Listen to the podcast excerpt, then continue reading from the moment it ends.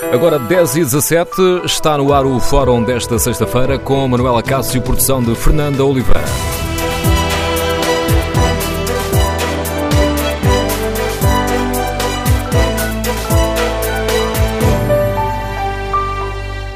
Bom dia, no Fórum TSF de hoje queremos ouvir a sua opinião sobre a saída de Sócrates do Partido Socialista.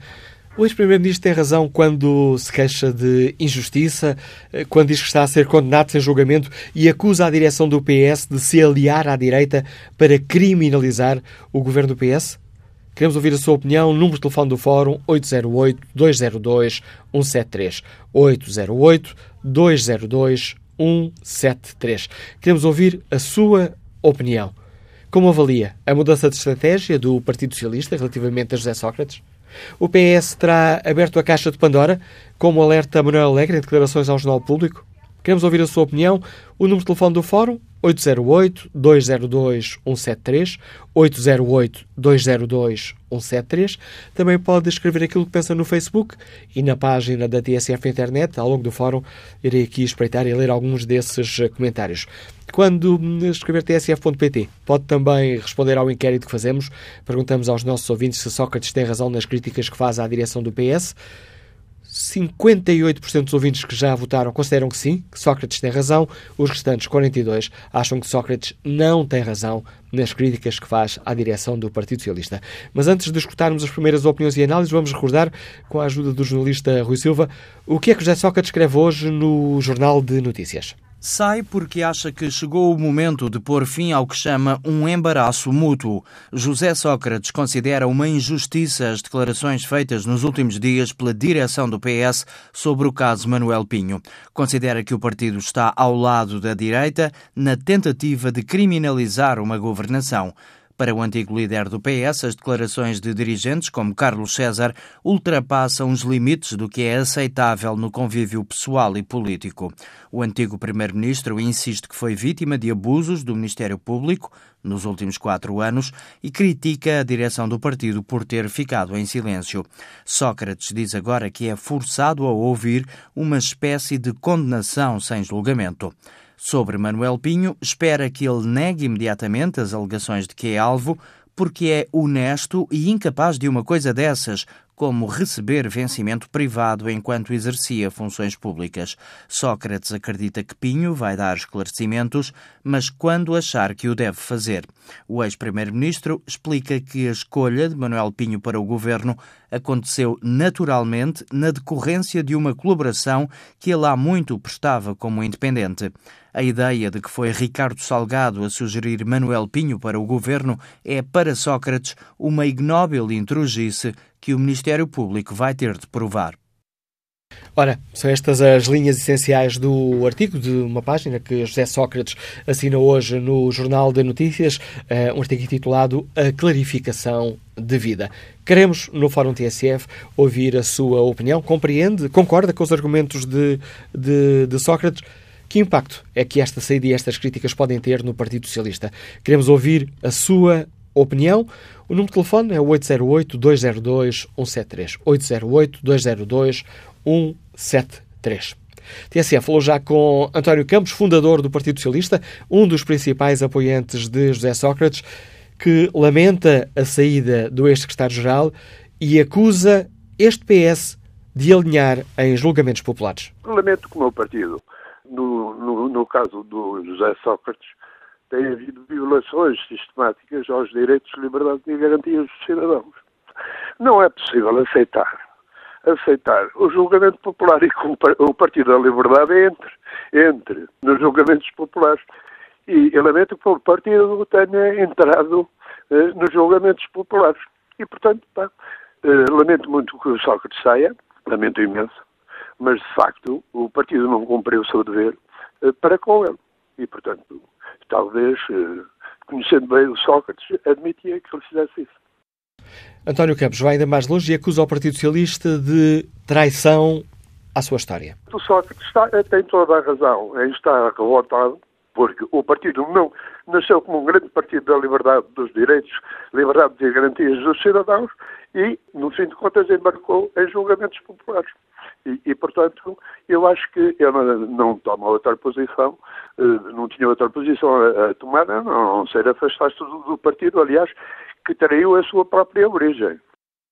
Antes de escutarmos António Campos, já tínhamos escutado na manhã TSF Daniel Adrião, candidato à liderança do Partido Socialista, que critica a direção do PS. Acho que a direção nacional do partido foi muito inábil na gestão todo este caso e, de facto, nos últimos dias eh, precipitou-se num conjunto de declarações irresponsáveis eh, que não têm, de facto, eh, explicação racional. De facto, não se compreende como é que, de um dia para o outro, uma série de dirigentes, da primeira linha de dirigentes do Partido Socialista, se multiplicam de forma concertada em declarações públicas infelizes sobre este caso. Daniel Adrião afirma que ninguém poderá apagar o legado de José Sócrates no Partido Socialista. É um episódio de facto lamentável. Eh, ninguém esperava este, este desfecho e esta reação por parte de José Sócrates. Eh, ele foi secretário-geral do Partido Socialista eh, e foi de facto uma figura marcante na história do PS. O PS não pode reescrever a sua história. José Sócrates foi um líder que marcou o partido que obteve a sua única maioria absoluta, e isso não se apaga. Eh, o seu governo realizou uma obra notável em muitas áreas. Eh, é inegável que tinha um projeto de modernização e uma visão estratégica para o país. Eh, e todos os factos supervenientes não apagam esse legado. Está lançado o debate no Fórum TSF. Iniciamos com a análise política do Paulo Baldeia, comentador de política nacional da TSF. Bom dia, Paulo. Bom dia, Manuel José Sócrates ainda tem força e influência suficiente para que esta demissão incomode António Costa? Eh, com certeza que sim, ele tem apoiantes no Partido Socialista. Nós vimos isso uh, quando ele lançou o livro e, e andou pelo país uh, e em diferentes circunstâncias ele foi convidado por estruturas do PS e percebe-se que ainda há, uh, obviamente, muita gente no Partido Socialista que apoia José Sócrates e, como ouvimos agora o Daniel Adrião, que olham para o governo de José Sócrates como um governo que tentou modernizar o país e, portanto, tem obra feita para lá de toda a questão judicial que está, uh, que vai agora para o tribunal, há uma acusação uh, já feita. Mesmo que não fosse alguém que tem ainda apoiantes no Partido Socialista, uh, isto dividirá com certeza o Partido Socialista, como estamos já a assistir, pela simples razão de que nem sequer está em causa saber se, se é a favor do José Sócrates ou contra José Sócrates. O que está em causa é aquilo que a direção do Partido Socialista, o seu secretário-geral António Costa, o seu presidente eh, Carlos César, vários dirigentes, eh, resolveram dizer, ao contrário do que sempre fizeram no, no, no, tempo em que dura esta, esta questão, esta Operação Marquês, como ela é conhecida no, no país, eh, porque é que houve esta viragem súbita entre aquilo que é o politicamente correto de dizer que a Justiça é que deve julgar estes casos e que uma coisa é a política, a outra é, é a Justiça, para de repente, pressionados, não por causa de, de, do caso José Sócrates, que tem muito tempo e tem, tem muita matéria cá fora, uh, e nunca o Partido Socialista resolveu uh, alterar a sua posição, dizendo que o que é da justiça é da justiça, o que é da política é da política, uh, mas pressionados por causa do caso Manuel Pinho. durante muito tempo os partidos estiveram todos calados, foi preciso que o Rui Rio viesse dizer que o PSD queria ouvir Manuel Pinho no Parlamento para o PS ir dizer alguma coisa sobre a matéria. No entretanto, no dia em que Rui Rio falou uh, sobre Manuel Pinho, uh, Marcos Mendes, na SIC, uh, acusa os partidos de terem um pacto de silêncio e vem toda a gente a correr, inclusive a PS, como se lhes tivessem, vou dizer assim, descoberta careca. e a pressão continuou, com o Bloco de Esquerda depois a subir a parada e a querer uma comissão de inquérito. E o Partido Socialista começa a disparar, uh, de facto, Manuel Alegre tem razão. Abriu-se uma caixa de Pandora que será muito difícil fechar, eu diria quase impossível, pelo menos com, com os atuais dirigentes do PS, que é a partir de agora deixam de ter desculpa para não querer comentar qualquer caso judicial que apareça porque, obviamente, eh, que há ali sempre um se, se se vier a confirmar, eh, é uma desonra para a democracia, se se vier a confirmar estas suspeitas. Os se estão lá sempre, eh, mas na política o soundbite conta muito e, portanto, o que nós ouvimos António Costa dizer é que é uma desonra, o que nós ouvimos aqui na TSF Carlos Chazer dizer é que os socialistas ficaram, não é, irritados, envergonhados, envergonhados mas depois tem, tem uma palavra ainda mais forte, um adjetivo ainda mais forte, e, portanto, tudo isso é que fica uh, e percebe-se que uh, José Sócrates, ex-militante do Partido Socialista, eu digo ex porque a partir de agora uh, quer ser ex-militante, não é? Quer sair do partido de que foi secretário-geral, é claro que há, havia um embaraço para os dois lados, mas eu julgo que o embaraço era mais de, do, do, do PS do que propriamente José Sócrates. Aliás, Sócrates durante muito tempo tentou transformar este caso num caso político e, portanto, estava interessado em que se pensasse que estavam a julgar o ex-primeiro-ministro do Partido Socialista, portanto, o embaraço para ele não seria grande. Agora sim, agora há um embaraço para José Sócrates e ele resolve-o, dizendo que há um embaraço para o Partido Socialista, o que é evidente, só que o embaraço continua lá e eu diria agora com mais força, eh, há um grande embaraço para o Partido Socialista eh, a propósito dos casos que envolveram o governo de José Sócrates, sendo que, deixa-me dizer que nunca foi assim, suspeitas e acusações de enriquecimento ilícito de governantes, seja por tráfico de influências, por corrupção, etc., já atravessaram vários governos, isto existiu em vários governos, mas nunca houve esta, nunca passou cá para fora esta ideia ideia que o Partido Socialista agora está a ajudar a construir de que houve um governo que era eminentemente corrupto, eh, eh, porque há uma acusação a um ex-primeiro-ministro e porque há uma suspeita a um ex-ministro o termo que estavas a procurar há pouco era enraivecido. Enraivecido, exatamente. Envergonhado e enraivecido. E esta raiva poderá chegar ao Congresso do Partido Socialista? É, eu não tenho dúvida que o Congresso estando tão, tão perto que este será uh, um tema, se não, não será um tema central no, no, no, no palco, não é? Uh, mas será um tema central na, nos corredores do Congresso. Uh, os jornalistas, com certeza que vão procurar perceber a opinião dos diferentes militantes e diferentes dirigentes sobre esta, sobre esta polémica, e esta é uma polémica que marca, obviamente, estando, estando tão perto o Congresso do Partido Socialista, eh, ele já. as declarações dos dirigentes do PS já têm esse efeito. É que se queriam ir para o Congresso, fazer uma festa de uma boa governação, mostrar o que foram capazes de fazer, a aliança que fizeram à esquerda. Aliás, o Partido Socialista estava entretido por estes dias, é olhar hoje para a primeira página do, do público, eh, entretido, eh, alimentando a opinião pública com uma discussão que eu acho que é sempre estéril, eh, que é de saber, eh, a política tem que ter muito pragmatismo, mas estávamos a assistir agora a uma discussão se o PS deve ser mais terceira via, eh, como foi quando António Guterres era secretário-geral e primeiro-ministro, ou mais à esquerda, como é agora, eh, com esta aliança que fez no, no Parlamento, andava o Partido Socialista a construir uma narrativa de uma discussão interna, quando de repente eh, explode uma bomba no, no interior dessa discussão ideológica eh, que regressa, traz a política novamente para o pragmatismo, eh, que é o, PS governa, está a governar não com uma maioria absoluta, eh, mas a governar com bastante estabilidade, há estabilidade, eh, toda a gente acha que, que a legislatura vai chegar ao fim eh, e de repente tem uma polémica que, obviamente, não tem possibilidade nenhuma de deixar o Partido Socialista sair bem desta história. Obrigado, Paulo Baldeia. A análise do comentador de política nacional da TSF a lançar o debate para o qual convidamos os nossos ouvintes. Como é que olham para esta polémica que envolve José Sócrates e o Partido Socialista? José Sócrates pediu a demissão do partido, a saída do partido, critica a direção, queixa-se de injustiça, diz que a direção do PS está a ser injusta com ele, eh, diz que está a ser condenado sem julgamento, acusa a direção do PS de se aliar à direita eh, na estratégia de criminalizar o governo socialista. Queremos ouvir a sua opinião, compreendo os argumentos de José Sócrates e como avalia esta mudança de estratégia do PS.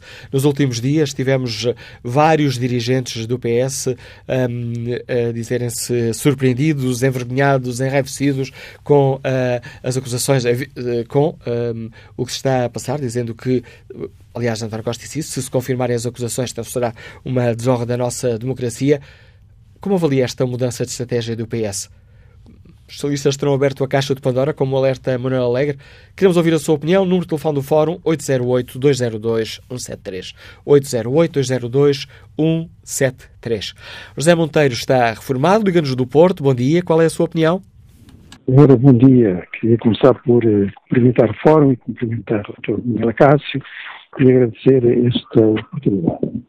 Eu compreendo perfeitamente a posição de José Sócrates, eh, uma vez que, enfim, no limite, o que ele gostaria era que se criasse um onda de fundo, que se dissesse nada disto é verdade, que especulação, eu não fiz nada, não aconteceu nada, e, portanto, põe-se uma pedra, acabou, Uh, enfim, uma coisa misteriosamente acabava, pronto, tudo bem, nunca mais havia problemas, isso eu compreendo a posição dele.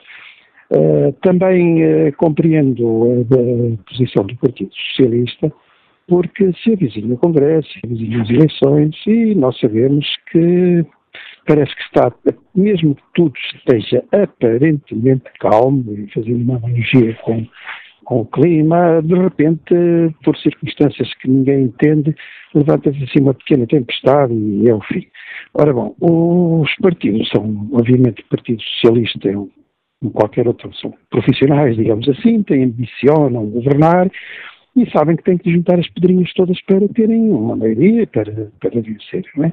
E, portanto, o Partido Socialista, as coisas parecem a eles tentam-nos vender a ideia que está tudo a correr bem, não está, a situação não é bem como eles dizem, o próprio, eles sabem, não é? O próprio Ministro julgo que Santos Silva aqui há, há semanas, mas declarações no estrangeiro, disse que, enfim, a austeridade continua, isto parece tudo na mesma, mas é bom dizer ao povo que não está assim tão, tão, tão, tão desastrada, como, enfim, pronto.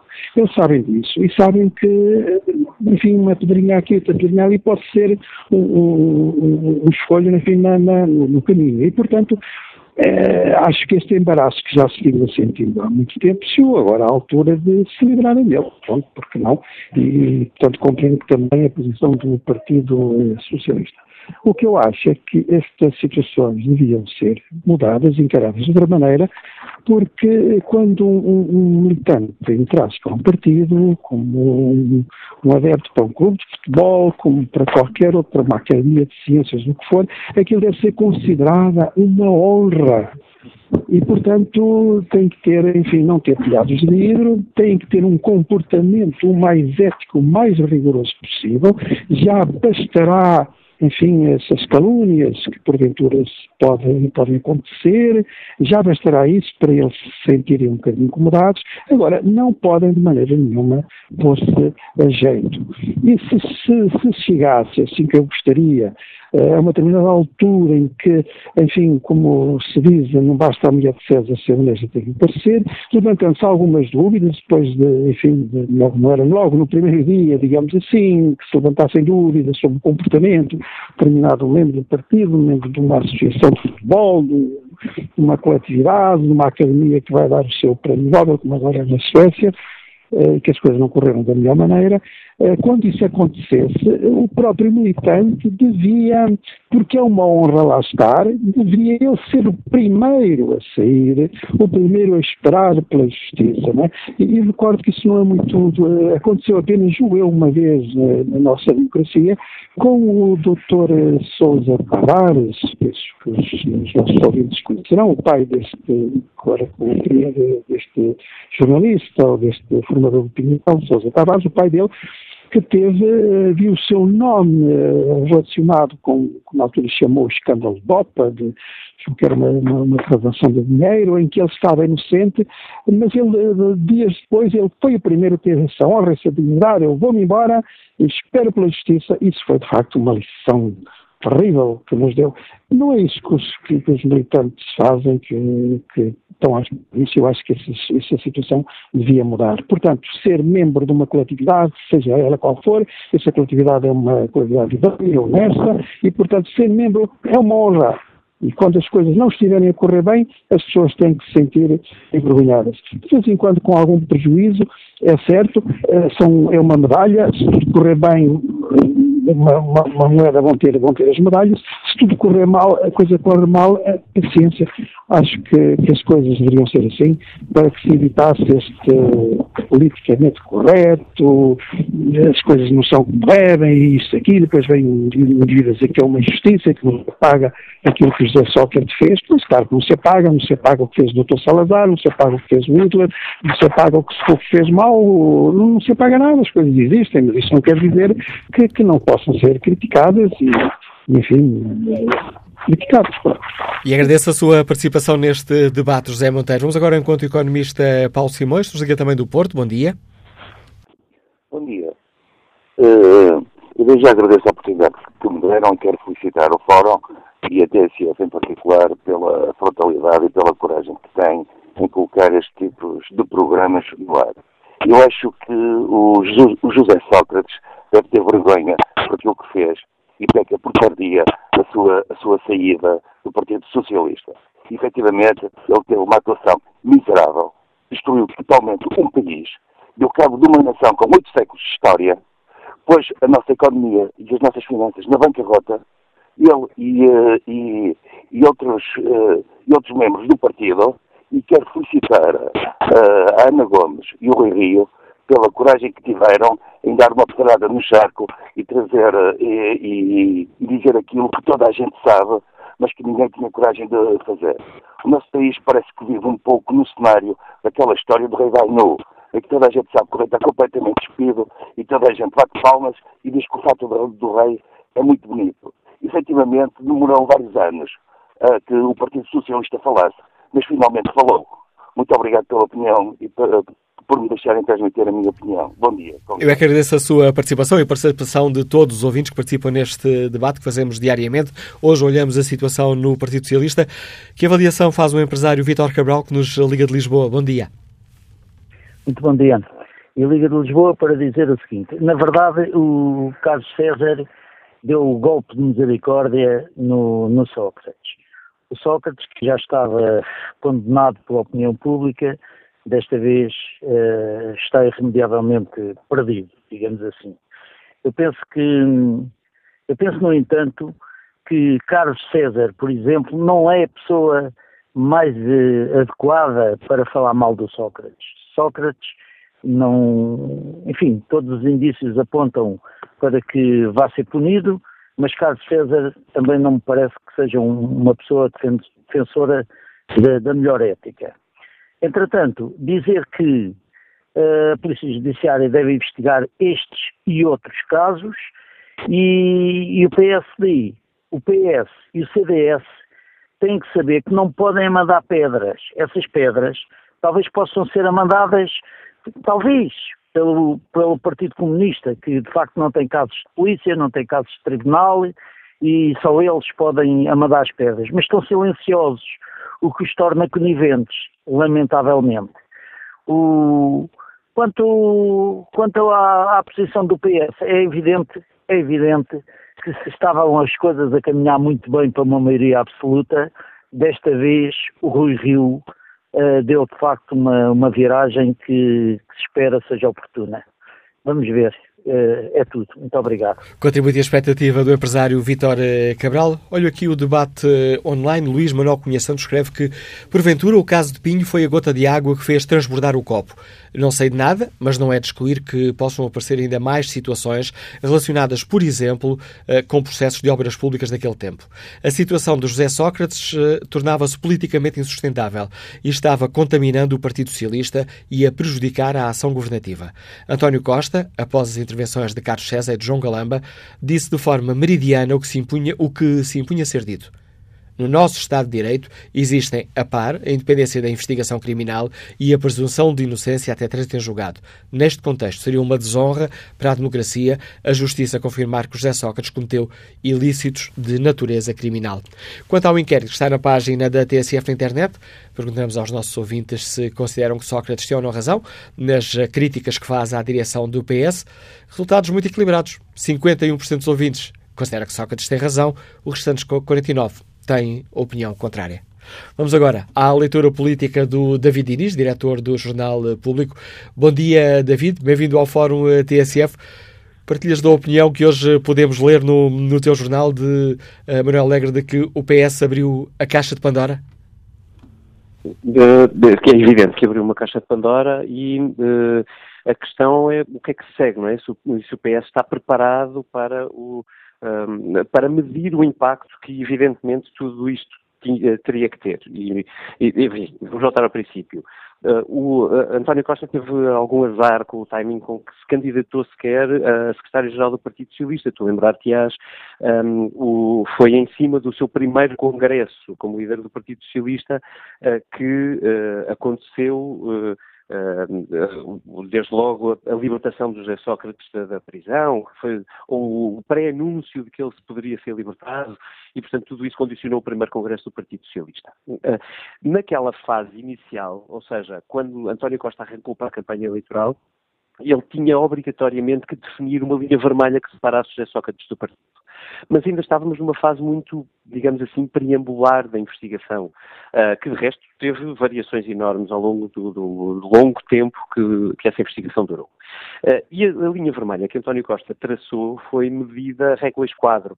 Ele decidiu visitar José Sócrates na prisão, como líder do Partido Socialista e como seu antigo ministro, uh, mas saiu de lá com uma frase muito subliminar, dizendo que o José Sócrates tinha encontrado José Sócrates, como sempre, defendendo a sua verdade. Ora, a verdade de José Sócrates quer dizer isso mesmo, não é? É a verdade de José Sócrates, não necessariamente a verdade toda, não necessariamente a verdade em si. Uh, e toda a gente percebeu isto, e, e, uma, e bastou isto e um SMS para os militantes todos no momento em que Sócrates foi detido para que uh, António Costa conseguisse controlar minimamente a situação. Não estou em crer que tenha anulado o efeito que isso seria sempre inevitavelmente um, uh, todo, todo o acontecimento à volta de Sócrates e as suspeitas um, durante a campanha eleitoral, porque evidentemente é uma situação que não é benéfica para o Partido Socialista, para a sua imagem, conseguiu uh, traçar essa linha, uh, essa linha vermelha. Acontece que, entretanto, chegou a acusação.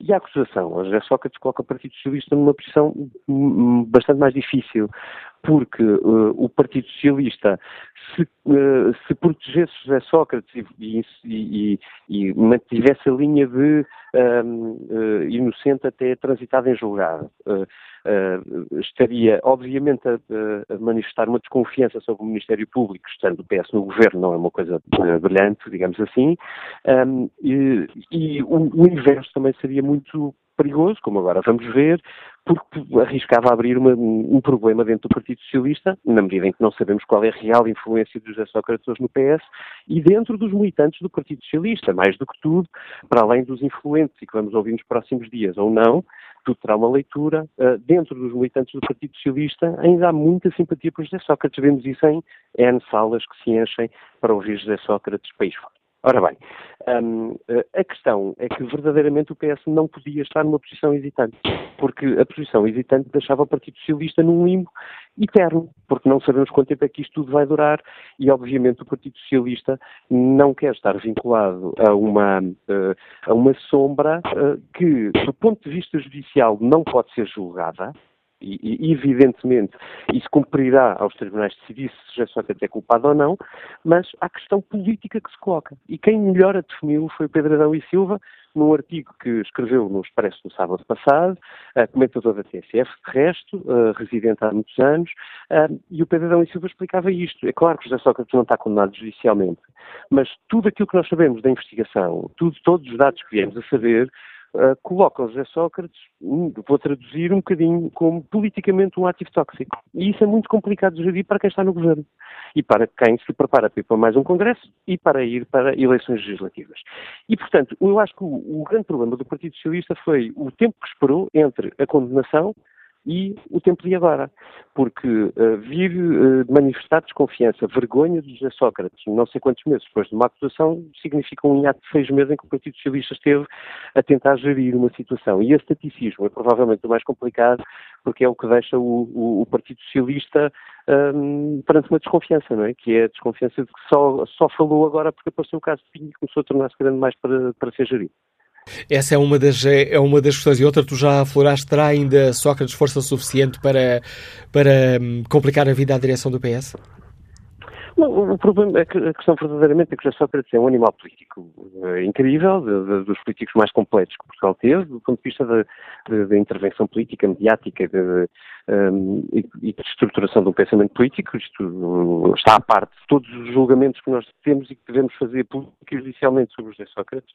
Um, eh, e, e, portanto, ainda preserva a uh, força, ou pelo menos simpatias dentro do Partido Socialista. Se tem um, a força para criar um movimento uh, desagradável para António Costa, uh, é uma incógnita, como é evidente, sobretudo na posição, eu acho que António Costa parte de uma zona de conforto, que é, um, ele hoje está no governo, já tem atrás de si dois anos e meio de governação, sólida, feita junto com as esquerdas e tudo isso, e com uma popularidade bastante um, eh, simpática, digamos assim.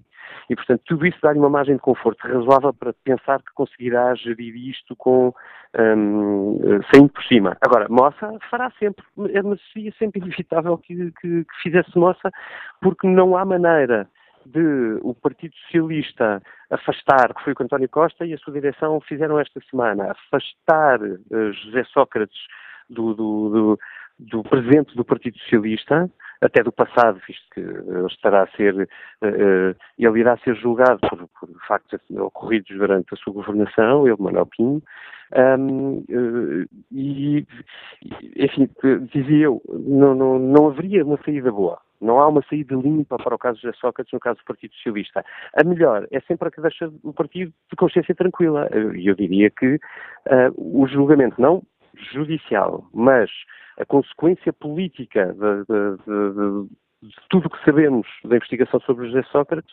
um, uh, era a, única maneira do Partido Socialista, enfim, pelo menos uh, se limpar a sua consciência, e já agora convém anotar, se algum líder do Partido Socialista pode dizer que está, enfim, uh, razoavelmente uh, fora do que foi o passado governação de José Sócrates, foi António Costa, que esteve no governo sim, mas saiu muito rapidamente para a Câmara de Lisboa em, 96, em 2007 e, portanto, não carrega o peso que muitos outros, incluindo atuais ministros, uh, carregam de terem uh, confiado em José Sócrates uh, durante todo aquele tempo de guerra.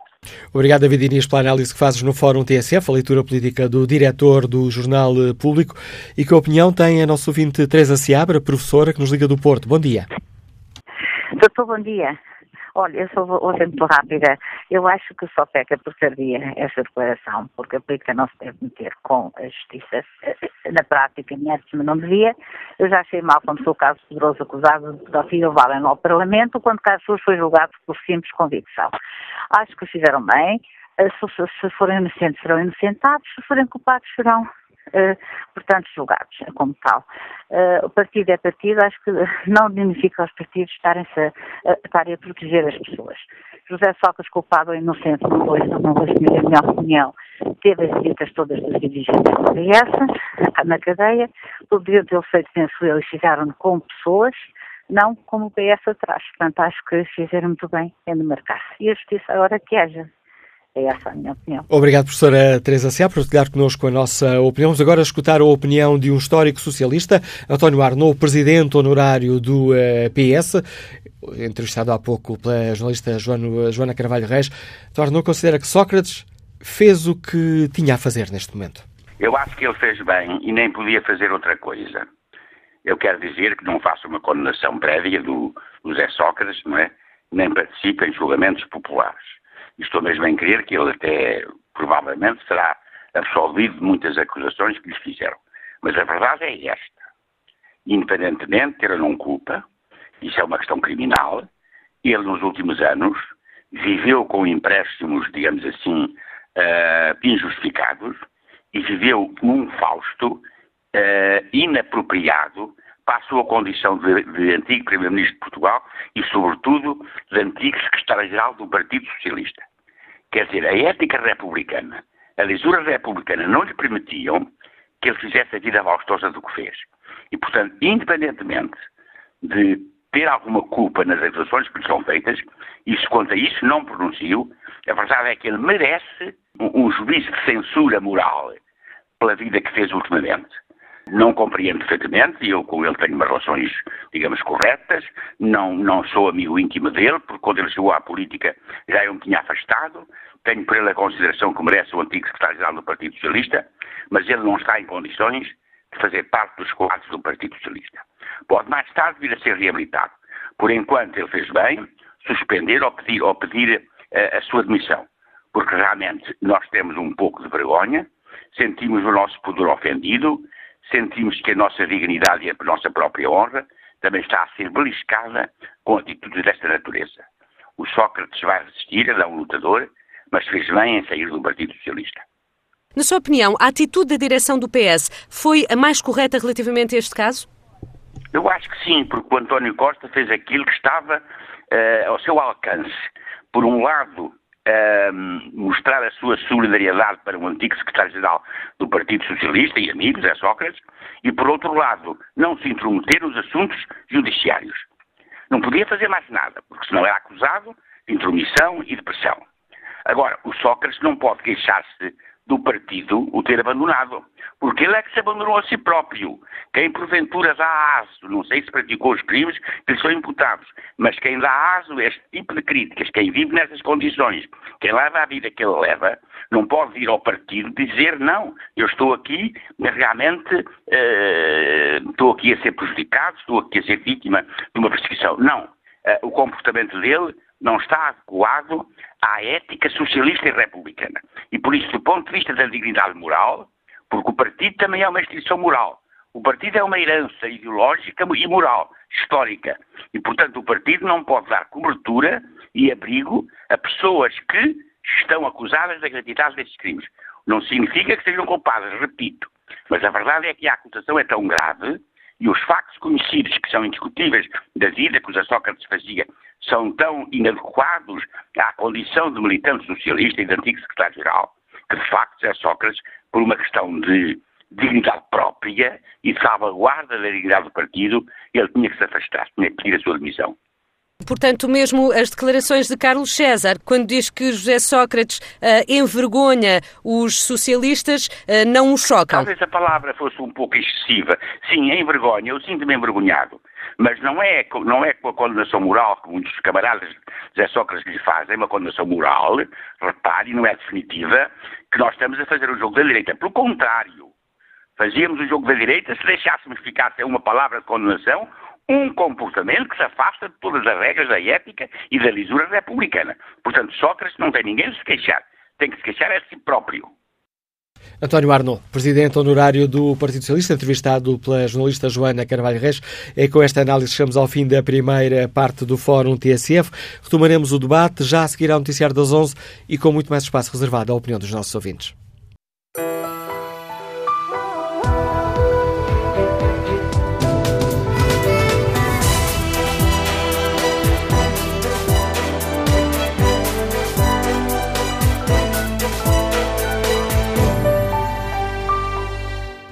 Queremos no Fórum TSF ouvir a opinião dos nossos eh, ouvintes sobre a saída do José Sócrates do Partido Socialista e as críticas à direção do PS. Sócrates eh, queixa-se de injustiça, diz que está a ser condenado sem julgamento e acusa a direção do PS de se aliar à direita eh, para criminalizar um governo socialista. Queremos ouvir a opinião dos nossos ouvintes, como avaliam a mudança de estratégia do PS relativamente a Sócrates.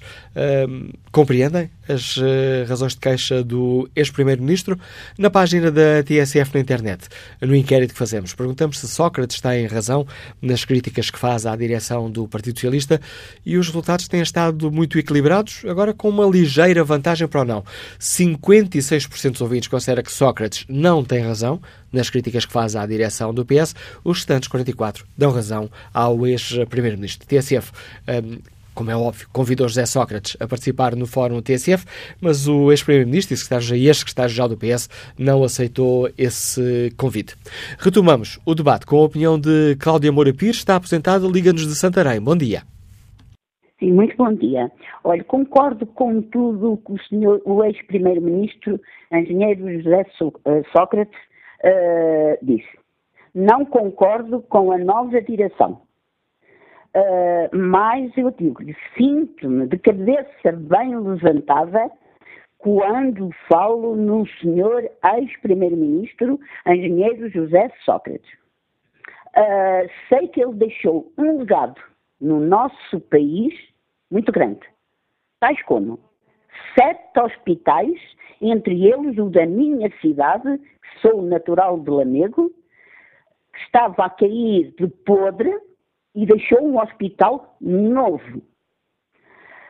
Fez, e sete hospitais, entre eles o, de, o Hospital de Vila Franca de Xira, que estava a cair de podre, e fez um novo, com muito orgulho.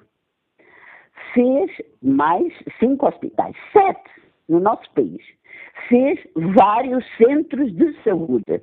Abriu no Nordeste Transmontano, que eu conheço muito bem, Uh, e que me orgulho muito de ser do norte, não sou do norte de Transmontano, mas sou vizinha, sou do Alto Douro.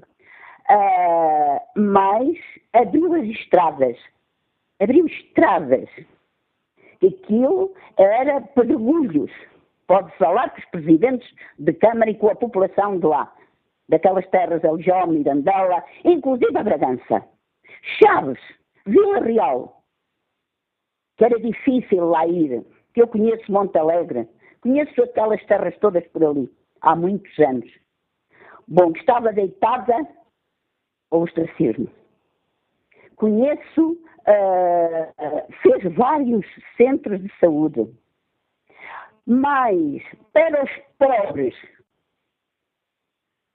fez o complemento solidário, que ninguém até hoje fala nesse complemento solidário. Eu conheço pobres, porque sou natural e visito várias vezes a minha terra, que é Lamego.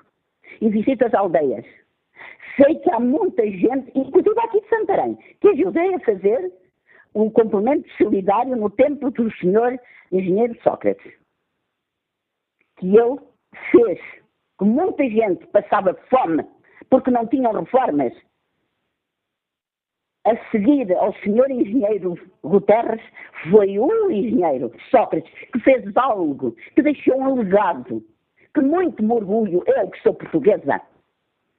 Eu, eu fui funcionária do CTT, que toda a gente antiga me conhece, fui sindicalista, sou fundadora da UGT, fui da Comissão de Trabalhadores do CTT. Portanto, a mim não me tapam os olhos.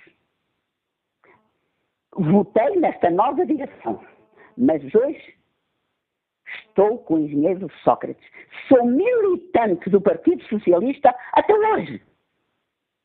Mas vou sair hoje, vou mandar o meu cartão para o rato. Não quero mais. E quando for votar, nunca irei votar na direita. Nunca. Que não fez nada no nosso país. E tem muitos casos que a polícia, a, o Ministério Público, sabe que lá estão muitos casos. O senhor engenheiro pode ter alguns que eu não acredito. Eu não acredito. Sabe o mal dele? Foi ter vindo da juventude social-democrata. Porque eu, eu sei muito bem a história dele. Foi ele ter vindo. O pai dele era, foi fundador na Covilhã, também conheço muito bem a Covilhã, foi fundador do Partido Social Democrata na Covilhã e ele foi militante no PSD. E agora vêm dizer, eles têm, nunca houve uma maioria absoluta, nem o meu querido Mário Soares, que defendia o engenheiro Sócrates.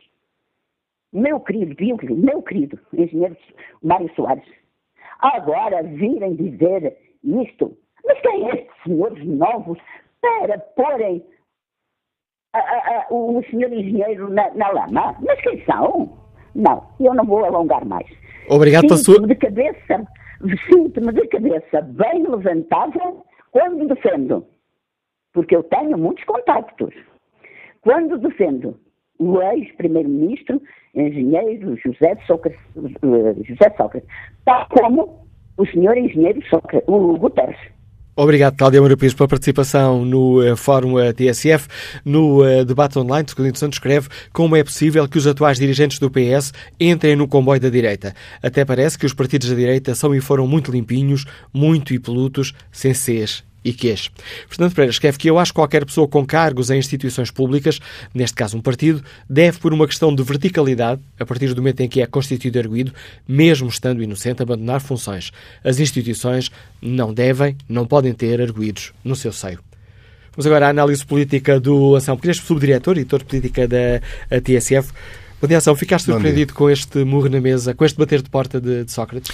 Por parte de José Sócrates não fiquei rigorosamente nada surpreendido. Eh, é, aliás, eh, uma imagem de marca de José Sócrates não ter normalmente receio de uh, dizer uh, aquilo que pensa e de fazer uh, coisas que, apesar de tudo, são difíceis, e eu imagino que seja difícil para alguém como José Sócrates, que foi primeiro-ministro deste país e que tem a carreira política que tem, tomar a decisão de abandonar o partido numa circunstância destas e, portanto, do lado de José Sócrates não fico propriamente surpreendido com a decisão. fico surpreendido com a inabilidade, e agora estou a citar um dos socialistas que esta manhã comentou este caso, eh, com a inabilidade que a direção do Partido Socialista teve a lidar com uh, toda esta situação. Isto porquê? Porque durante muito tempo uh, António Costa, e eu fui um dos que elogiei o atual Primeiro-Ministro pela forma como ele foi gerindo este caso José Sócrates, que é não só grave, mas politicamente muito incómodo e muito difícil de gerir para qualquer líder partidário, para qualquer partido político, e eu acho que António Costa, eh, desde o momento em que José Sócrates foi detido da primeira vez, até há muito pouco tempo, até esta semana, provavelmente, eh, geriu relativamente bem, eh, sobretudo do ponto de vista mediático, este caso. O que me leva à estranheza pela forma como agora o Partido Socialista veio, de alguma forma, estragar uh, aquilo que até agora tinha sido uh, uma gestão mais ou menos parcimoniosa de, de tudo isto. E uh, isso tem uma explicação para mim. a explicação é o Congresso do Partido Socialista, que se realiza no final deste mês. a notícia em torno de Manuel Pinho, e, e vamos só recentrar onde é que isto tudo começa, começa com a notícia que envolve Manuel Pinho e não com as notícias que envolvem José Sócrates, que são diárias e duram há anos. Eh, essa notícia que envolve Manuel Pinho e que é muito constrangedora para o Partido Socialista, eh, porque Manuel Pinho foi Ministro da Economia de um governo do Partido Socialista, eh, veio de alguma forma despoltar um problema para o Partido Socialista que se arriscava a ter um congresso partidário no final do mês onde este fosse o tema principal. Já não era um elefante no meio da sala, já era uma manada de elefantes no meio da sala, porque entre o mediatismo uh, que isso provoca uh, na comunicação social e, sobretudo, a partir do momento em que há socialistas que vão estar no congresso, a começar em Ana Gomes, passando por Manuel Alegre e por muitos outros, provavelmente, que iriam aproveitar o palco do congresso para tocar na ferida, uh, o que o Partido Socialista Socialista tentou fazer, ou a direção do Partido Socialista tentou fazer, foi basicamente esvaziar o assunto. E esvaziar o assunto vindo a público, respondendo até de alguma forma àquilo que foi, eh, eu não diria o desafio, mas aquilo que foram eh, eh, as opiniões de muita gente que achou que o Partido Socialista tinha que vir a público dizer alguma coisa sobre, sobre isto, quiseram vir, de facto, tentar esvaziar o assunto em relação a Manuel Pinho. O problema é que não dá para falar de Manuel Pinho sem falar de José Sócrates.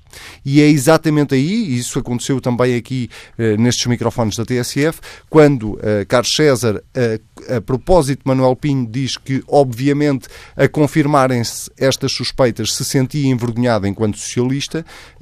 A pergunta óbvia é se não se sente também envergonhado em relação a José Sócrates. E isto foi uma espécie de uma bola de neve que uh, uh, como dizia há pouco, alguma inabilidade na forma como foi gerida. António Costa comentou este assunto no Canadá, uh, no, ao lado do primeiro-ministro canadiano, e, portanto, tudo isto foi de facto uma gestão eh, muito pouco hábil. Ainda assim, eu diria que provavelmente a direção do PS tem alguma esperança que as duas semanas que faltam até ao Congresso façam com que o assunto acalme ou que um outro tema na atualidade eh, de alguma forma consiga abafar eh, este tema, coisa que eu acho difícil e acho mesmo que o tema José Sócrates e Manuel Pinho vão acabar por marcar na mesma o Congresso do PS. Manuel é que dizia em declarações ao, ao Jornal Público que o PS abriu a caixa de Pandora. Agora, agitaram os ventos, vão ter que falar disto no Congresso. Se, se, António Costa uh, pode tentar evitar fazê-lo. Uh, Carlos César vai falar uh, daqui a poucos minutos, ou deve estar neste momento a falar na Assembleia da República outra vez numa, numa nova tentativa para esvaziar o assunto. O que é inevitável é que das dezenas ou centenas de pessoas que vão subir ao palco do Congresso do PS uh, na batalha nos próximos dias 25, 26 e 27 de, deste mês, uh, não haja alguns militantes que vão uh, falar e tocar neste assunto. Quer o assunto Manuel Pinho, quer, sobretudo, eh, o assunto José Sócrates, e é preciso não esquecer que José Sócrates, dentro do Partido Socialista, nós acabámos de ouvir eh, uma ouvinte que sai em defesa de José Sócrates, o, o ex-primeiro-ministro tem ainda dentro do Partido Socialista uma legião de fãs muito significativa e, portanto, é inevitável que haja socialistas a subir ao palco para para defender uh, o legado de José Sócrates e para sair em defesa de José Sócrates, como é inevitável que alguns uh, subam ao palco para criticar, até mais do que criticar José Sócrates, criticarem a forma como a direção do PS uh, eh, geriu todo este assunto. E isso é a última coisa que António Costa quer. Uh, o que António Costa quer, e percebe-se, é obviamente discutir a moção que ele vai levar ao Congresso, é discutir aquilo que são os projetos do Partido Socialista e, sobretudo, a estratégia que o Partido Socialista está a desenhar para as eleições do próximo ano, desviar as atenções discutindo temas que estão neste momento ainda por cima a serem investigados pela Justiça, eh, é o pior dos mundos para a direção do Partido Socialista, mas eh, eh, eu diria que se isto está a acontecer também é em grande medida por culpa dessa direção do Partido Socialista e pela forma como geriu este caso. A análise do Anselmo Crespo enriquecer o debate que fazemos aqui no Fórum TSF e para o qual convido agora Carlos Gordo, gestor dos Liga de Alcácer do Sal. Bom dia. Bom dia. O, os acontecimentos mais recentes, creio que não podem deixar de ser encarados à luz de dois acontecimentos que estão para acontecer por breve. O primeiro a acontecer ainda este mês, que é o Congresso Nacional do Partido Socialista e até a realização das eleições legislativas a pouco menos, eh, a pouco, eh, mais ou menos daqui a um ano. Ambos são factos que estão a condicionar fortemente a postura e as intervenções públicas dos múltiplos uh, atores políticos que temos vindo a assistir. O que não deixa de ser surpreendente, porque este uh, governo conta no seu seio com imensa gente que foi proeminente figura e importante nos governos de José Sócrates, o que deixa as pessoas, no mínimo, confusas. Nós sabemos que o poder é o grande afrodisíaco, que a carne é fraca, que o pote é tentador e que a tentação é grande. Mas, por isso mesmo, a questão central é a questão da reforma do sistema político. E a, questão central do poder não é a separação ou a diferenciação de poderes. É, sim, o controle dos poderes, o controle dos mercados dos poderes. E com, só com uma efetiva reforma do sistema político, designadamente com a introdução da possibilidade de haver eleições primárias que permitem escolher os candidatos e as candidatas, com a introdução de, de círculos uninominais permite ordenar esses mesmos candidatos sem votar de forma cega nos emblemas dos partidos. E com a participação cívica dos cidadãos nos múltiplas organizações, designadamente nos partidos, de forma a controlar as tentações de abuso de poder dos governantes, só assim é que nós poderemos eh, reforçar a democracia e combater este esvaziamento que já vai em, em quase 50% da abstenção, mais do que isso, aliás, nos Açores, de onde vem o presidente do Partido Socialista, Carlos César. Uma coisa as pessoas ficaram a saber. Com esta amoralidade e falta de caráter existente nos em muitos políticos em geral, não digo em todos os políticos, mas em muitos políticos, designadamente da atual direção do Partido Socialista, à moralidade e à falta de caráter, os militantes e as pessoas ficaram a perceber porque é que cada vez mais cidadãos de bem e honrados se afastam da política. Porque depois de usarem e chuparem e instrumentalizarem pessoas, à mínima ocorrência elas são abandonadas na praça pública e mais do que não serem apoiadas, ainda todos os cães raivosos já vão morder. E isso é muito triste de constatar, porque eh, nós somos humanos, não somos meros mamíferos e, portanto, devemos reger por práticas de correção moral, ética e ética republicana. Era isso que queria dizer. Obrigado. Eu é que agradeço a sua participação, Carlos Gomes. Vamos agora ao encontro de Francisco Machado, mecânico, escutando em Lisboa. Bom dia. Bom dia. Uh, antes de mais, gostaria de agradecer a possibilidade de participar neste programa, embora seja um pouco cético relativamente a este tipo de liberdade inconsequente, porque, afinal de contas, na nossa opinião aqui, não dá origem a qualquer tipo de decisão, nem vai dar. Eu pegaria nas palavras do último ouvinte, que participou no seu programa, e, de facto, acho que há aqui um problema, não é de partido político. Há aqui um modo de vivermos na política que é inerente a este regime político. E com isso, depois de passar este 25 de Abril, e todas as comemorações, não posso deixar de assinalar, de facto, a desilusão que este regime político nos traz. Não é o Partido Socialista. O Partido Socialista faz parte do regime e da maneira de fazer política que atualmente eh, está em vigor. E é triste, porque, afinal de contas, quem paga tudo isto são os nossos impostos, é o nosso trabalho, e, de facto, é uma desilusão completa. Era isto que eu queria deixar era esta a mensagem que eu queria deixar. Muito obrigado e um bom dia. Muito bom dia, Francisco Machado. Vamos agora ao encontro do professor eh, António Costa Pinto, investigador do Instituto de Ciências Sociais da Universidade de Lisboa. Bom dia, senhor professor. Muito bom dia. Surpreendeu este, este murro na mesa de José Sócrates? Surpreendeu. Ou seja, a demarcação do Partido Socialista em relação a José Sócrates não constituiu propriamente uma surpresa, na medida em que eh, o caso de Manuel Pinho obrigaria à fusão destes casos, não é verdade? Mas eh, o caso de José Sócrates, sim. Em grande parte porque até agora, mesmo depois da produção e publicitação da acusação, uh, José Sócrates fez uma campanha sempre muito uh, encarniçada, digamos assim, e conspirativa em relação à justiça, aos partidos que hoje estão na oposição, aliás, e, portanto, esta saída sem dúvida nenhuma, constitui uma surpresa, mas há que reconhecer que para o Partido Socialista, para o atual governo, esta saída na sequência da demarcação é algo de positivo. É muito irónico, aliás, e eu estou convencido, eu e creio que é um senso comum, que daqui até ao Congresso do Partido Socialista, ou seja, nesta semana e meia, se não estou em erro, eh, obviamente vai ser dominada por este acontecimento e, inegavelmente, o Congresso do Partido Socialista, para além, evidentemente, das plataformas eh, políticas que nele sejam aprovados a caminho das eleições, eh, este caso vai dominar, evidentemente, o Congresso do Partido Socialista. Vamos ver se esse Congresso eh, servirá também para uma demarcação clara por parte do partido.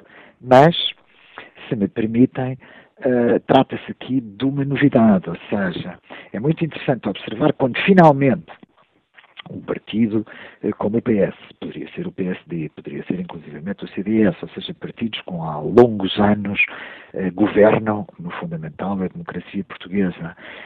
finalmente se demarca, surge uma onda, digamos assim, de indignação natural, Porquê? Porque finalmente uh, o partido resolveu demarcar-se das práticas uh, de um seu antigo dirigente. Se reparar, isto é relativamente inédito. o último episódio grave que podemos assumir que é, tem elementos de comparação com este, mas foi bem menos grave, também convém sublinhá-lo, foi quando todo o escândalo do IPM, etc., arrastou eh, ex-governantes do Partido Social Democrata, não é verdade? Ex-ministros, ex-secretários de Estado, eh, em alguns casos absolvidos, noutros casos condenados, inclusivamente a penas de prisão, eh, e em que o Partido Social Democrata eh, não assumiu de longe, claramente, a demarcação em relação a esses acontecimentos. Portanto, O que nós estamos a viver hoje na democracia portuguesa é, ao mesmo tempo, importante, porque é uma demarcação de um partido, que é sempre muito difícil em relação a um antigo Primeiro-Ministro, uh, e, evidentemente, a atual conjuntura, sobretudo mais na Europa do que em Portugal, em que os partidos sabem que sofrem eleitoralmente por causa destes acontecimentos de associação a casos de corrupção, finalmente, uh, no caso português, o Partido Socialista inicia o seu processo de depuração. E hum, uma das incógnitas, que força terá José Sócrates estas críticas, porque José Sócrates não é meigo nas, na, nas palavras e faz uma acusação direta, uh, escreve, mas a injustiça que agora a direção do PS comete comigo, juntando-se à direita política na tentativa de criminalizar uma governação, ultrapassa os limites do que é aceitável no convívio pessoal e político. José Sócrates terá apoios suficientes, força suficiente para que esta posição faça, faça moça? Peço-lhe, professor António Costa Pinto, fiz-lhe uma pergunta. Peço-lhe a resposta para daqui a pouco, porque importa agora irmos ao encontro, irmos até à Assembleia da República, onde está também a repórter Raquel Mel, para escutar o que diz Carlos César, líder parlamentar e presidente do PS está a começar por dizer que José Sócrates usou um direito ao enviar essa carta à direção do Partido Socialista.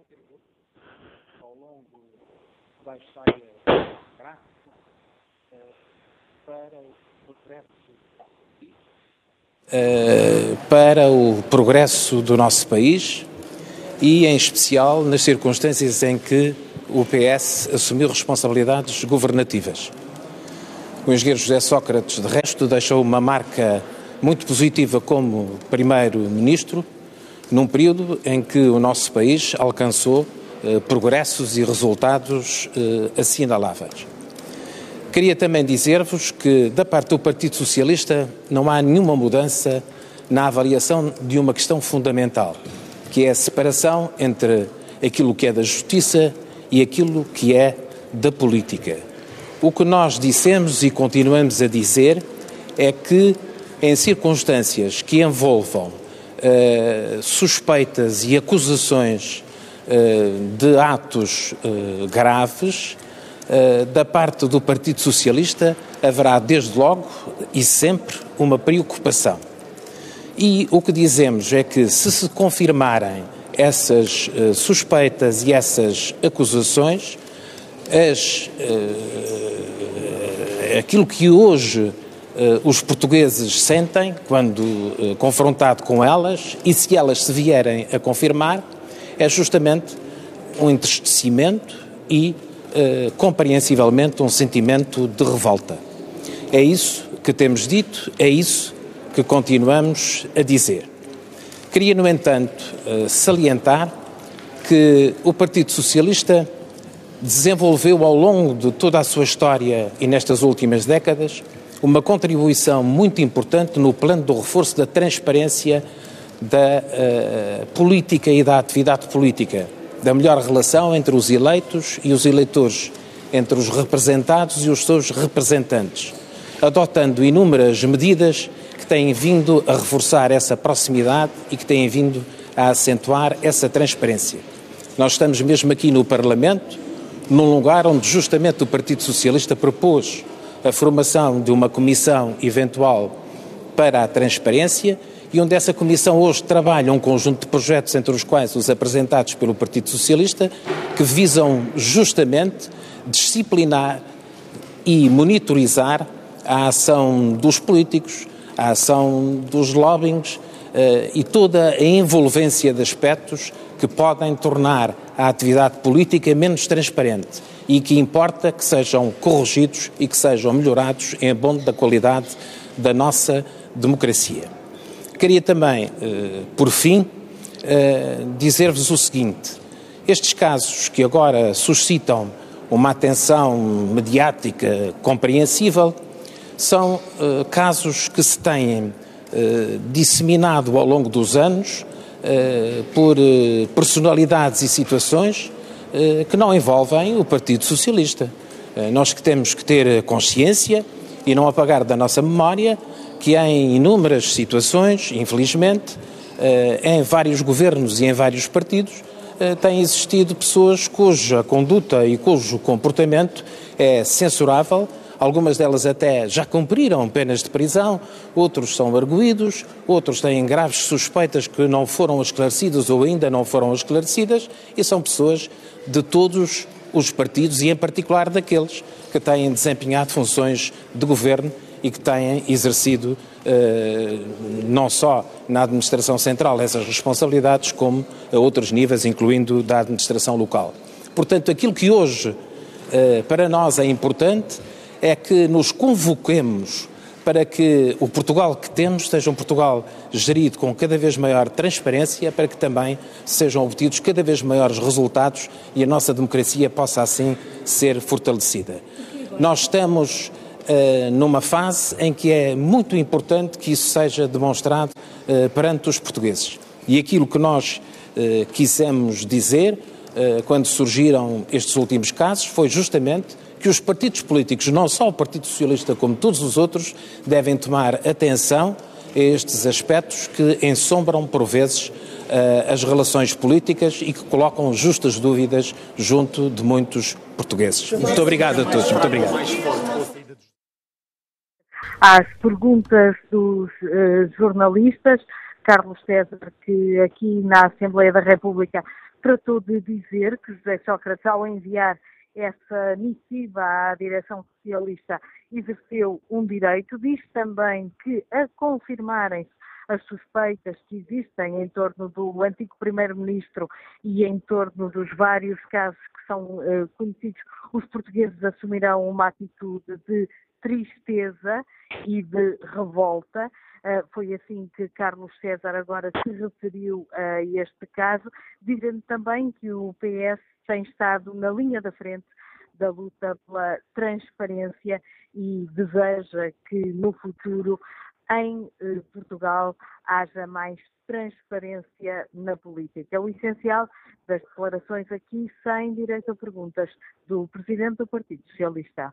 Repórter Raquel Mel na Assembleia da República. Retomo agora o contacto com o professor António Costa Pinto e um, pergunto-lhe agora, professor, peço-lhe um primeiro comentário a esta reação de, de, de Carlos César. Uma declaração sem direito a perguntas é de facto uma reafirmação do que disse o Primeiro-Ministro António Costa e do que ele próprio eh, já nos tinha dito, ou seja, de que eh, o Partido Socialista iniciou formalmente a demarcação em relação a este deputado e ao ex-primeiro-ministro, uh, aceitando como natural a carta de José Sócrates, e eu acho que vale a pena salientar um ponto, por vezes coloca-se a questão até que ponto é que eh, o ex-primeiro-ministro Sócrates ainda pode ou não danificar, porque trata-se de danificar uh, a imagem do Partido Socialista.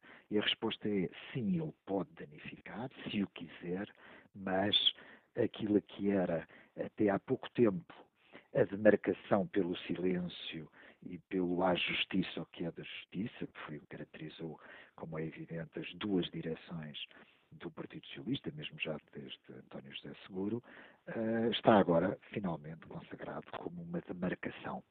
E é provável até que esta demarcação uh, sirva de lição a outros partidos políticos, porque, infelizmente, sendo este talvez o caso mais grave da democracia portuguesa, uh, existirão e já existiram casos muito significativos, como o caso do engenheiro José Sócrates ou vamos ver o caso do Dr. Manuel Pinho. Professor António Costa Pinto, muito obrigado pelo contributo que trouxe a este debate que hoje fazemos no Fórum TSF, análise do professor António Costa Pinto, politólogo e investigador do Instituto de Ciências Sociais da Universidade de Lisboa. Vamos agora escutar a opinião de António Sarmento, é funcionário público, liga-nos de Odivelas, e começo por pedir desculpa por estes longos minutos de espera, mas eh, importava aqui ir ao Parlamento escutar a reação de Carlos César. Estou António Silva, agora estamos a ouvir. Ah, sim, bom, bom dia. Olha, aquilo que eu vou dizer, quer dizer, e aquilo que os ouvintes dizem, nós não mandamos ninguém para a cadeia, por isso é que é livre nós uh, pensarmos se o Sócrates é culpado ou não é culpado. Quer dizer, o facto de eu pensar que ele é culpado não manda para a cadeia. Quer dizer, é, isto é uma coisa, quer dizer, e depois, essas coisas, qualquer da justiça é da justiça, isto faz-me lembrar o que é meu é meu, o que é teu é teu, mas isto é tudo balela, pá. Então eu às vezes começo a pensar, serei eu o único que viu os, as filmagens dos interrogatórios que o juiz fez ao, ao José Sócrates e, ao, e, o, e o Ministério Público?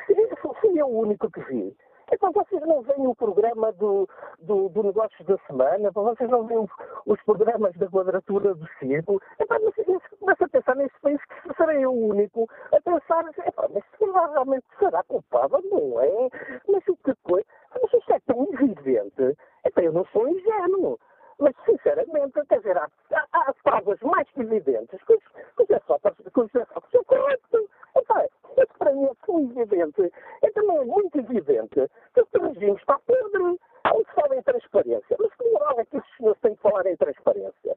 Então, mas vejam, falem com quem, pessoas que sabem do assunto e perguntem lá se há transparência, se há transparência na, na política, se não há uma promiscuidade enorme entre política e negócios, se não há uma promiscuidade enorme entre uh, gabinetes de advogados que fazem as leis e grandes empresas que estão interessadas nas leis que esses senhores fazem, transparência. Mas o país já estão.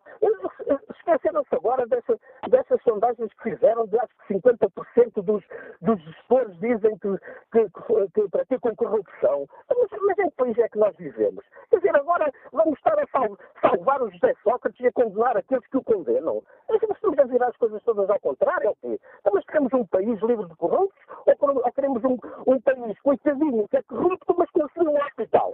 Quer dizer, é, francamente, essa mentalidade já me começa a, a chatearem este tipo de gente e começa a pensar realmente Portugal é, é tipo um habitat natural de corruptos, porque toda a gente apoia essa gente. Epá, vocês não viram uma jornalista da SIC Notícias em que o São Sócrates vem-se a queixar com, os atrasos da justiça. Então, mas vocês não viram a jornalista da SIC Notícias a dizer que os requerimentos que o Sócrates fez põe quase diariamente, quase semanalmente, é que atrasam o processo. Veem isso. Esta gente não vê. É Pergun Muito obrigado. As perguntas e a opinião que nos deixa António Silva, nos Liga de Odivelas. Bom dia, Vitor Sarmento, o empresário, está no Seixal. Bem-vindo a este fórum. Olá, bom dia. Bom dia a todo o fórum também. Eu também é uma opinião muito breve, mas não queria deixar de fazer, até porque até porque é um tema que me faz recordar que é uma das principais bandeiras da extrema-direita e da direita mais, mais perigosa, digamos assim, uh, sob o ponto de vista de, de, das agressões contra a democracia e o regime democrático, é precisamente a corrupção. E, portanto, para mim, tudo o que sejam declarações, tudo o que sejam práticas que, que, que, que desmintam esta, esta, esta, esta onda que varre não só Portugal, infelizmente, que se chama corrupção, que se chama compio e, e descuidado entre o poder político, o poder económico e financeiro, é tudo isso servirá não só para dignificar a democracia, o regime democrático e, naturalmente, para contrariar as tendências mais perigosas sob o ponto de vista de, de, dos extremismos na, na, em Portugal e na Europa. E, portanto, para mim, este, queria salientar nestas minhas ideias a, a intervenção do António Arnaud, que praticamente eu subscrevo eu não sou militante socialista, não, não sou um eleitor normal do PS, sou uma pessoa que me considero de esquerda, portanto independente, não tenho propriamente uma filiação partidária, mas sou uma pessoa que considero uma pessoa de esquerda e posso dizer que me revi perfeitamente das palavras. Quer dizer, eh, de facto é injusto, foi injusto uh, ter sido preso sem provas e, portanto, a justiça há de clarificar toda essa situação que me parece. Agora, também é verdade que a, a, a vida que, que, se leva também tem que ter algum rigor, tem que ter alguma, tem que ter alguma sobriedade.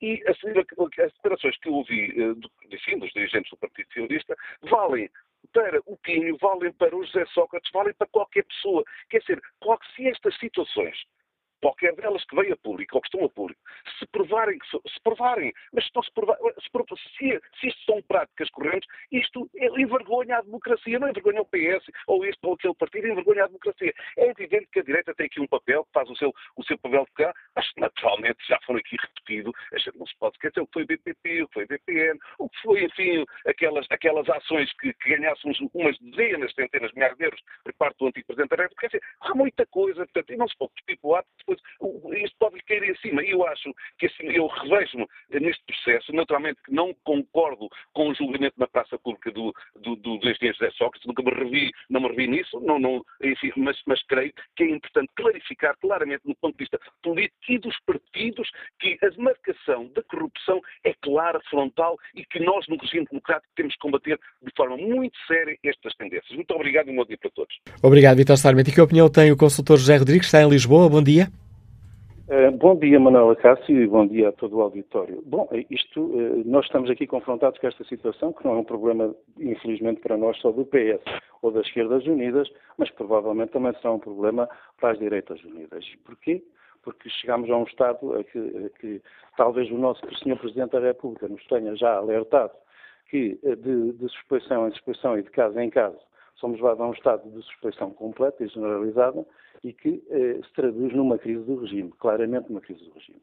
E não será por acaso também que Manuel Alegre nos vem falar da caixa de Pandora, que pode ter sido aberta. Ou seja, não, não é um problema de esquerda ou de direita, é um problema da legitimidade do regime democrático, com toda a suspeição que está lançada e que, quer queiramos, quer não, abre inequivocamente as portas ao populismo. E ele avança, como, como já vimos eh, na Grécia, para não ir mais longe, na Itália, em Espanha, aqui ao lado, e provavelmente eh, aqui é uma questão de timing político para aparecer algum, algum movimento, alguém que, aproveitando toda esta confluência de dislates e de, de, afrontamentos claros e de opções ideológicas completamente arrevesadas eh, daquilo que é o interesse público e do que é o interesse nacional, que apareça alguém e, como diziam os americanos, até o próprio Mickey poderá vir a ser eleito.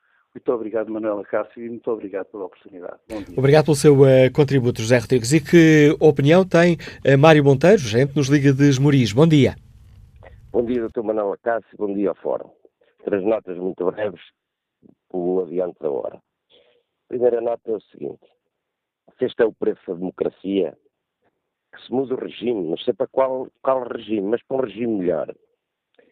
A segunda nota é o seguinte. Este Partido Socialista, independentemente de outros partidos, tanto da esquerda como da direita, terem casos já, porque na extrema-esquerda também há casos destes, só que estão encapuçados, que há gente muito rica que não sabe onde é que foi buscar o dinheiro.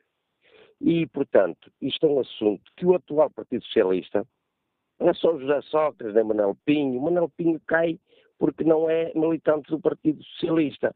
Há muitos ministros e há muita gente no aparelho do Partido Socialista, fez parte dos governos Sócrates. Eu sou falar neles e aparecem aí ampolutos, sem problema nenhum, a dizer que são os arautos da democracia da verdade. A terceira nota é que eu faço aqui um apelo ao Dr. Rui Rio, porque já é um político ao longo da sua vida que nunca teve metido em casos que sejam públicos, seja de que onde for, que arranje uma equipa à prova de bala, séria, os que não, os que não são que não apareçam e que mude isto. Está na mão dele mudar isto, porque é um homem que não tem rabos de palha até o momento conhecidos e tenho a certeza que não os terá. Isto é que é importante. Doutor Rui Rio, o partido e o país precisam de si. E é por aqui que temos que ir. Não há quem doer. Muito obrigado e bom dia. Muito bom dia. O apelo a que nos deixa este ouvinte. Vamos agora escutar a opinião de Paulo Guedes, é técnico de Sanidade Animal. Liga-nos de Torres Vedras. Bom dia. Estou sim, bom dia. Uh, Torres Vedras não, Vinhais. Estou sim. Bom dia. Estamos a ouvi-lo. Sim, bom dia. Bom dia. Estava a retificar porque é Vinhais, não é Torres Vedras. Vinhais. Peço-lhe desculpa e agradeço uh, a correção. Uh, é assim, eu se alguma... Bom dia ao Fórum. Eu se alguma dúvida tinha, nesta altura está tudo dissipado. É assim, Portugal realmente é um país onde o crime compensa. Uh, eu, depois de tanta tinta gasta em relação a esse senhor, eu não sei como não há vontade para o condenar ou então absolver de uma vez por todas. Isto, uh, no meu ponto de vista, uh, cria um problema social gravíssimo, envergonha todo, todos os portugueses. Eu penso que, de, de, alguma forma, deveria existir uma vontade muito forte para que esse problema se, se resolvesse e não se continuasse a arrastar. O meu apelo aqui nem vai aos políticos porque eles não. Está visto que não querem resolver o problema, o meu apelo vai ser a todos os portugueses que não deixem arrastar, porque criam um problema social muito grave e há necessidade de aclarar esta situação. Obrigado pela participação. Agradeço e agradeço a sua participação. Seguimos agora até Barcelos para escutar a opinião de Manuel Sousa Novaes. Bom dia. Bom dia, Manuela Cássio. Bom dia ao Fórum. Obrigado por me ter dado a oportunidade. Bem, uh, isto é o seguinte. José Sócrates, acho que até prova em contrário, em contrário, ele é culpado de tudo aquilo que fez. era primeiro-ministro, não podia cometer os erros que cometeu. Isto está provado. Se não estiver provado, ele tem que provar a sua inocência. Depois, temos um problema que é muito grave. Sabendo que, na época, muita gente se suicidou por causa das prestações ao banco, etc. Porque as casas entregaram chaves. Foram, talvez, mais de uma centena de pessoas que puseram termo à sua própria vida. Isto não há dinheiro que pague estas vidas que foram perdidas, inocentemente. E isto é preciso que se acabe com este tipo de politiqueiros que temos neste país. Isto são politiqueiros, são pessoas de má conduta. É preciso que nós tenhamos um pouco de consciência para que uh, olhemos para aquelas pessoas que tanto sofreram e tanto sofrem e continuamos na mesma miséria. Isto, tanta paciência, há que fazer um arresto a todos aqueles senhores que cometeram os erros, um arresto de tudo, por dinheiro que é do nosso. Vamos a proteger a nossa bandeira, vamos a proteger Portugal. Portugal, neste caminho, continua eh, no caminho da desgraça. E não podemos continuar nisso. Temos muita gente que, infelizmente, precisava, olha, não merecem o sol ou o ar que respiramos. O apelo e a crítica. O apelo e a crítica que nos deixa Manuel Sousa Novaes, a ligação telefónica não estava aqui eh, nas melhores eh, condições, mas assim julgo que, eh, que foi perceptível a opinião deste nosso ouvinte. Vamos ver se conseguimos agora escutar. Armando Santos está reformado, Liga-nos da Guarda. Bom dia. Muito bom dia. Antes de mais, eu queria referir aqui com esta situação que está a acontecer neste país, é que o sinal de laranja está a passar a vermelho. Isto é grave em primeiro lugar Portugal, depois os restantes. E alguns acho que começam a não ter direito a voz nem a outra coisa. Não vale a pena até falar neles. Na bocado ouvi uma rubrica de um humorista e ele disse tudo. É, se a Procuradoria-Geral da República não conseguir funcionar devido aos senhores arguídos recheados de dinheiro, porque é recursos sem recursos, faça-se uma coisa. Sejam acantonados, retire-se-lhe o bilhete de identidade, o passaporte, e de seguida, e de seguida, viram todos acantonados e ver o que é que eles fazem, como é que vão funcionar. Porque o país não pode aguentar esta classe de gente. Nós temos escândalos de todo, ministério a ministério infelizmente até a ABSE agora nos últimos dias. O pavilhão Atlântico, é preciso perguntar quem é que teve um primeiro-ministro e um governo desta categoria, não só de um partido de dois. Perguntar ao ex-presidente da República, ou ex-primeiro-ministro. Também é preciso perguntar o que é que aconteceu, que negócios são estes. Perguntas que nos deixa Armando Santos. Estou quase, quase a terminar o fórum. Armando Santos, peço desculpa por estar a interromper. Tem também já em linha José Navarro. Temos cerca de um minuto e pouco de, programa. Liga-nos de Palmela. Bom dia, José Navarro. Qual é a sua opinião? Oh, Manuel Lagasse, a minha opinião é o seguinte. Ninguém tem o direito e o dever de condenar, seja quem for, sem a justiça provar a realidade dos factos. E o que eu tenho ouvido aqui neste fórum, efetivamente, é uma ambição para, para destruir, efetivamente, a democracia que temos e temos uma ditadura qualquer dia. É certo que o PS, efetivamente, para mim, para mim, é um dos responsáveis, efetivamente, pela qualidade da democracia que temos em Portugal. É, é, é, a minha avaliação e a minha opinião. Ó Manuel Acácio, não se deve condenar ninguém, nem julgar ninguém em praça pública. E o jornalismo, efetivamente, o jornalismo, o jornalismo, não, não falo aqui individualmente, algum jornalismo em Portugal tem agitado efetivamente esta política entre esquerda e direita e o que nós temos efetivamente aqui é uma tentativa de política de direita de destruir infelizmente a esquerda. Manuel Cássio, bom dia e obrigado. Obrigado, José Navarro. Agradeço a sua capacidade de síntese. Deixa-me ainda aqui eh, uns 30 segundinhos para espreitar o debate eh, online. Felipe Pires escreve, até há bem pouco tempo era um santo para quase todos os seus camaradas socialistas. De um dia para o outro mudou. Andamos a brincar com o povo. Estes jogos políticos só dão razão adesão à abstenção. Delfim Silva participa no debate online com esta opinião. O Partido Socialista, para tomar esta decisão de forma concertada, na minha modesta opinião, não passa de uma fuga de informação privilegiada por parte da justiça portuguesa, na qual tudo indica que o Sr. José Sócrates será condenado, bem como na opinião. Desta forma, acrescenta Delfim Silva, desta forma o Partido Socialista, a pensar já nas próximas eleições, lava as mãos e liberta-se de um embaraço político perante a opinião pública. O Partido Socialista não tomava esta decisão sem informações e conclusões claras, clama Delfim Silva.